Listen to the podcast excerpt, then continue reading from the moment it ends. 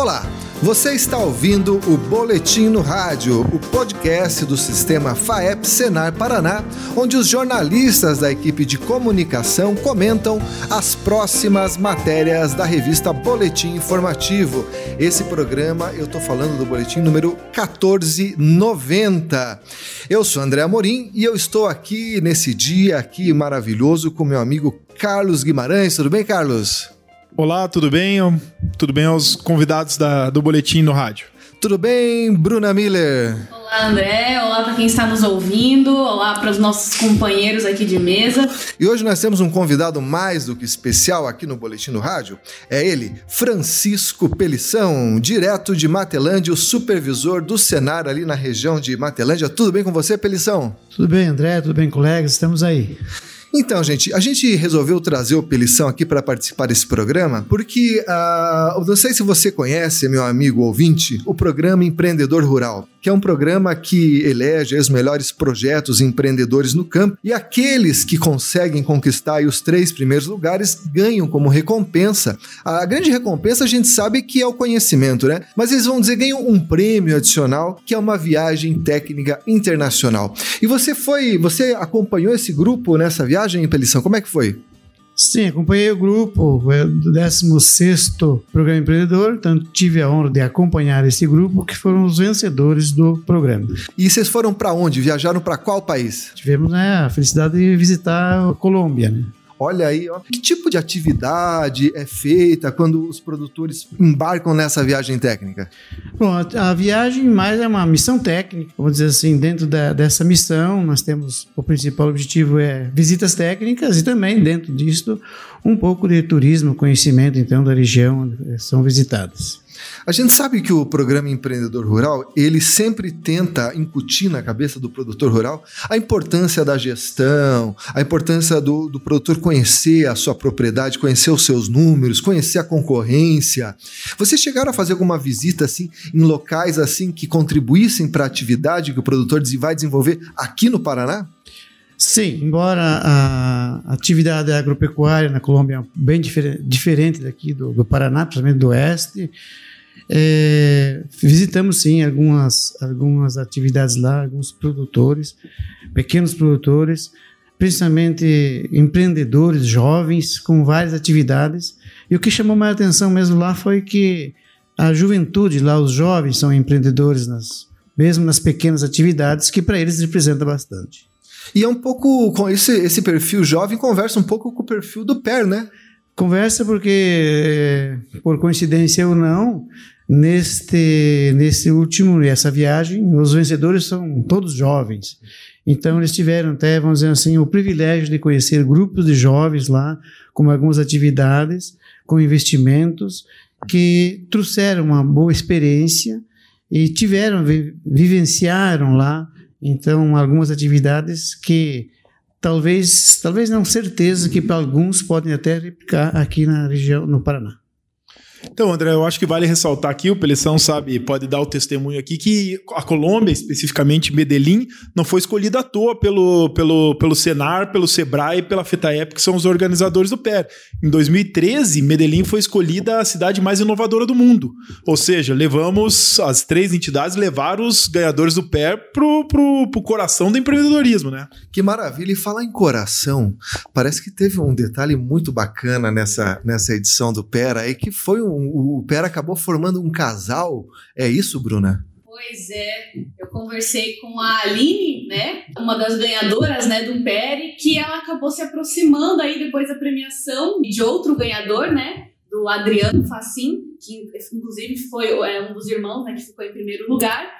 E daí, com essa aproximação, os dois acabaram namorando. Então, aí, juntos há seis meses. E a, a Aline tá aí muito feliz com o resultado. Olha é, aí. Que além do, do, conhecimento, né, de todo esse prêmio, né, nesse sentido, ela aí também ganhou um companheiro, né, um final feliz, vamos dizer assim, pra essa história. Mas que beleza. Você já tinha visto uma história assim, Pelição, de, de pera assim acabar em namoro? Não, igualmente assim não tinha visto. E essa aí foi uma, uma história muito legal, né? Porque além deles participarem do concurso, participarem no dia da festividade do PER, se encontraram e se atraíram, né? Talvez, talvez pela, também pelos investimentos e, e viajaram juntos, sim. Né? Foi muito legal. Que beleza! E sabe que o Pelição é do Oeste aqui e a matéria de capa desse boletim ela traz um pouco aí de um retrato dessa região que está muito bem colocada na questão da piscicultura, né? É, o leitor, o ouvinte, aliás, vai ver aí que a capa desse boletim traz um retrato de, da piscicultura no norte do estado e que ainda está gatinhando, ainda está aprendendo e tem o oeste, onde já está consolidada essa atividade como referência. Eles são lá no oeste, eu sei que lá em Matelândia, que é a sua cidade necessariamente, não sei se é uma atividade muito forte, mas ali nas cidades vizinhas a piscicultura no oeste está tá muito forte, né? Tá, a atividade de piscicultura está em expansão, além de já estar existente já há tempo, mas hoje ela se considera expansão, principalmente ali no município de Toledo, Assis Tubrião, Marechal. Ali está a grande expansão da, da piscicultura. Palutina, inclusive, temos com vários frigoríficos na atividade e a esperança é que dentro de poucos anos é uma atividade, uma das principais atividades do Oeste. Será que vai superar aí a produção de aves e suínos, Carlos? O que, você acha? A piscicultura, será que tem esse potencial de crescimento? Eu acho que tem o potencial, né? Hoje a gente tem uma onda fit aí, né? Questão de uma alimentação mais saudável o peixe vem ao encontro disso, eu acho que tem tudo para ganhar esse, esse. trilhar esse caminho aí. E como você bem pontua na matéria, que vale muito a leitura, o Oeste pode servir como norteador, como bússola ali para o norte, porque a partir do sucesso, do exemplo bem sucedido do Oeste, o norte pode ali ver as estratégias que precisa traçar, os obstáculos que precisam ser rompidos aí para a atividade deslanchar ali na região, né? Você sabe que uma da, das estratégias que deu certo no Oeste Oeste, o pessoal do Norte já está de olho é a questão da integração que o pessoal quer ter segurança para vender o seu pescado. Eles têm muito, segundo o pessoal que eu ouvi, eu tive lá na, em, na região de Londrina, conversei com um psicultor, ele me contou que a situação lá é muito de uma concorrência aí predatória, um querendo competir com o outro, você não tem o que você tem no oeste, né, que são as cooperativas, que são os grandes motores desse desenvolvimento, né? Então essa concorrência acaba prejudicando esse mercado como um todo, né? Então a integração podia ser uma, uma solução interessante para esses piscicultores, né? É, o Carlos, você sabia que ali são duas, o DERAL, que é o Departamento de Economia Rural da Secretaria de Agricultura e Abastecimento do Paraná, ele divide o estado em regiões. Né? Então, ali no oeste, a gente tem duas regiões: a região de Toledo, que engloba uma série de municípios, e de Cascavel, que é outros municípios. Esses, essas duas regiões sozinhas, elas detêm 69% da piscicultura do Paraná. Você sabia disso? Não, não sabia dessa informação, não. Você veja, mais da metade está ali no oeste, enquanto que o, que o norte ali está com pouco mais de 8, 9%. Ou seja, tem espaço para crescer, tem potencial, falta aí um, um, modelo norteador, algum investimento aí na área de abate desses, desses peixes para que a atividade desenlanche, né? E o que mais que tem nesse boletim, minha amiga Bruna Fioroni Miller? Bruna Miller, Fioroni. Eu sempre confundo. Sempre confundo. Temos aí os resultados do Campo Futuro, né, do, que é um projeto aí da, da um programa, né, da projeto da CNA, que tem parceria aí com o Sistema FAEP Senar Paraná, e os resultados não são muito bons para os produtores com terras arrendadas, né, mostram aí é, prejuízos, né, para a maioria desses produtores, e é, um, é, um, é uma situação complicada, né? Porque é justamente o, é o preço né, da, da, terra que acaba influenciando e impedindo que esses produtores tenham uma margem de, de lucro boa. Principalmente agora também com essa, com essa questão que a, que a safra sofreu, né? Com a, com a chuva, né? Com a chuva não, com a falta de chuva, né? É o estresse hídrico, né? Como diz na, na matéria. E, e daí leva esses produtores aí a terem prejuízo, né? Então é uma, uma o, o programa mostra esses resultados para o pessoal. É, ficou bem claro ali na matéria que arrendar terra não é sinônimo de, de lucratividade, né? É, a gente às vezes sonha, né? Ah, eu tenho uma terra, não preciso nem trabalhar, só fico arrendando, arrendando. Não é bem assim, então. Pois é, né? Porque é um gasto a mais, né? O produtor já tem aí um prejuízo com, com, a, com, a, com a safra, né? Daí ainda tem mais um gasto com, com arrendamento. Então é complicado. É verdade. E outra matéria que está trazendo, vai ter muito interesse, eu tenho certeza, dos nossos leitores, é o novo curso do Senar. Não sei se é novo ou se é um curso remodelado de classificação de grãos. É isso, Carlos? Ou é, é no, não é novo? Já tinha esse curso, né? Eu lembro desse curso. É, é um curso que foi ah, teve uma demanda do campo, como sempre o Senar trabalha, né? Todos os cursos do catálogo do eles são uma demanda que vem do campo, ou de supervisor, eles são aqui pode falar, ou do produtor, ou de empresas é, cooperativas parceiras. Então esse curso aí veio uma demanda de campo de que os produtores precisavam, precisavam, desculpa, entender melhor é, como classificar o seu milho, a sua soja, principalmente na hora da, da entrega. A gente sabe que o Paraná é um grande produtor, um dos principais produtores de ambas as commodities. Então o Senar é, formatou esse curso de três dias, já fez a capacitação dos instrutores e ele literalmente está campo. Aí é, o objetivo é, é capacitar os produtores para que eles entendam como classificar a sua soja, para, obviamente, saber discutir no mesmo nível, digamos uhum. assim, com a empresa, com a trade ou com a cooperativa que ele vai receber. O Pelição aí pode dar o testemunho até de como é que está essa demanda desse corpo, obje se o objetivo está sendo cumprido. Sim, com certeza. E mais precisamente porque a carga horária desse curso, para todo esse conhecimento, era, era muito pouco.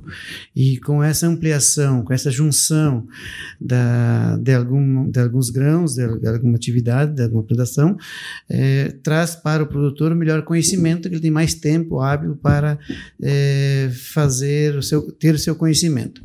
E importante para o produtor rural é que quando ele entrega seu produto ele já tá, ele, ele sabe se classificar, ele sabe o que está entregando, então ele não tem assim dúvida em alguns descontos que tem o porquê disso, porque daquilo, quer dizer, ele tem que ter esse conhecimento. Então, classificação de grão é um curso que todo produtor devia fazer, conhecer, ter conhecimento do produto que está entregando, para ele ter melhores condições para entregar um produto com melhor qualidade, para ter menos prejuízo.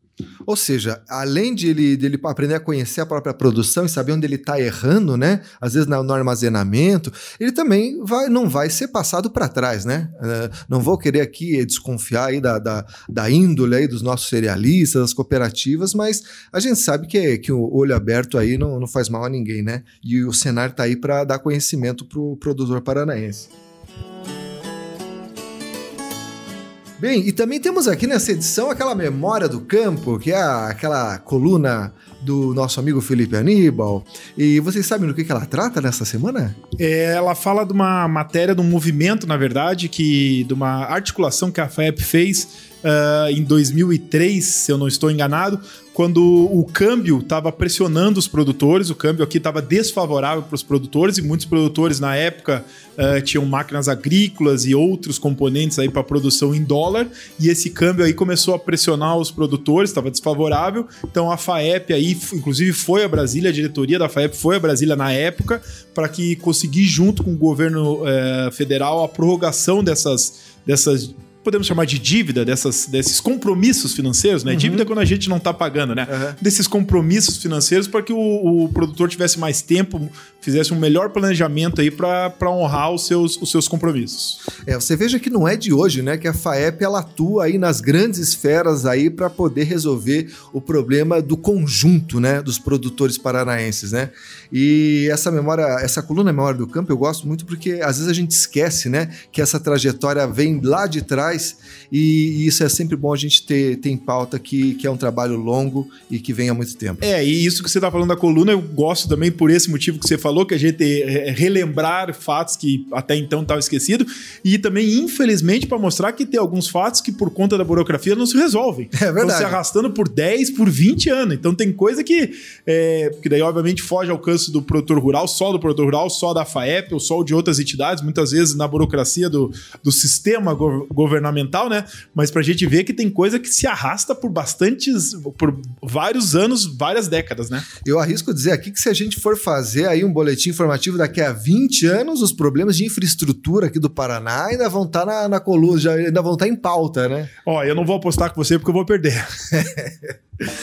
Bom, é isso, meus amigos, minhas amigas, meus amigos ouvintes, meus amigos de bancada. Muito obrigado pela audiência, pela paciência.